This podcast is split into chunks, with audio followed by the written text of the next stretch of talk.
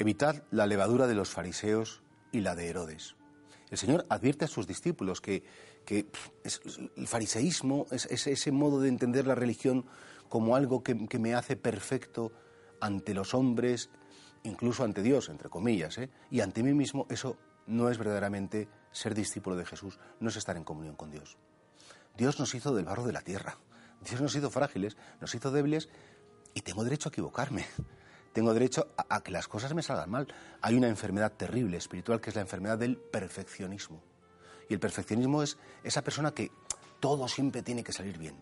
Y, cuando las cosas no salen bien, es un fracaso, es un drama, se enfadan, se entristecen, eh, montan una especie como de, drama. Y Dios cuenta con que, con que las cosas pues, pues no salgan bien. Es más, la historia de la salvación es un conjunto de fracasos. Recordemos a José como sus hermanos le quieren matar, le venden de esclavo y al final, gracias a que le vendieron de esclavo, Israel puede sobrevivir. Y Jesús muere como, como un fracasado en la cruz. Él lo hizo bien todo, pero las cosas no le salieron bien. Y muere en la cruz y nos salva gracias a esa muerte.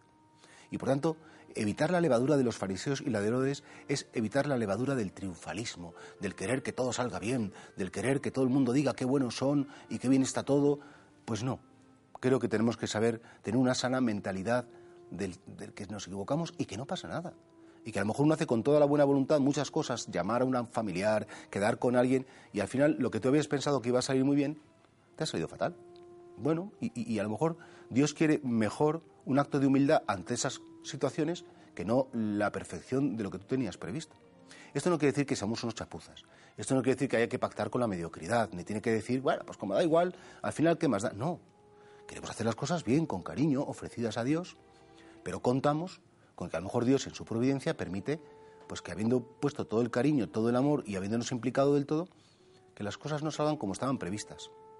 Y esta es la levadura de los fariseos que tenemos que, evitar, porque si no nos cogería esa enfermedad, repito, del perfeccionismo y estaríamos a todas horas pasándolo fatal, quejándonos de que esta persona no me escucha, de que está hecho no sé cuántos y no me ha dado las gracias, que he intentado esto y no está saliendo como yo. Bueno, si al final lo que importa no son tanto los resultados, cuanto primero esa rectitud de intención a la hora de hacer las cosas, el cariño que le ponemos. En definitiva, en la vida, más que, que lo que hacemos es cómo lo hacemos y con qué intención hacemos las cosas. Porque todo lo que se hace con cariño, con amor, con entrega, tiene un valor inmenso, aunque luego los resultados sean muy limitados. Los fariseos eran unos triunfalistas absolutos. Pensaban que, que la relación con Dios provocaba una perfección completa. Y no es así.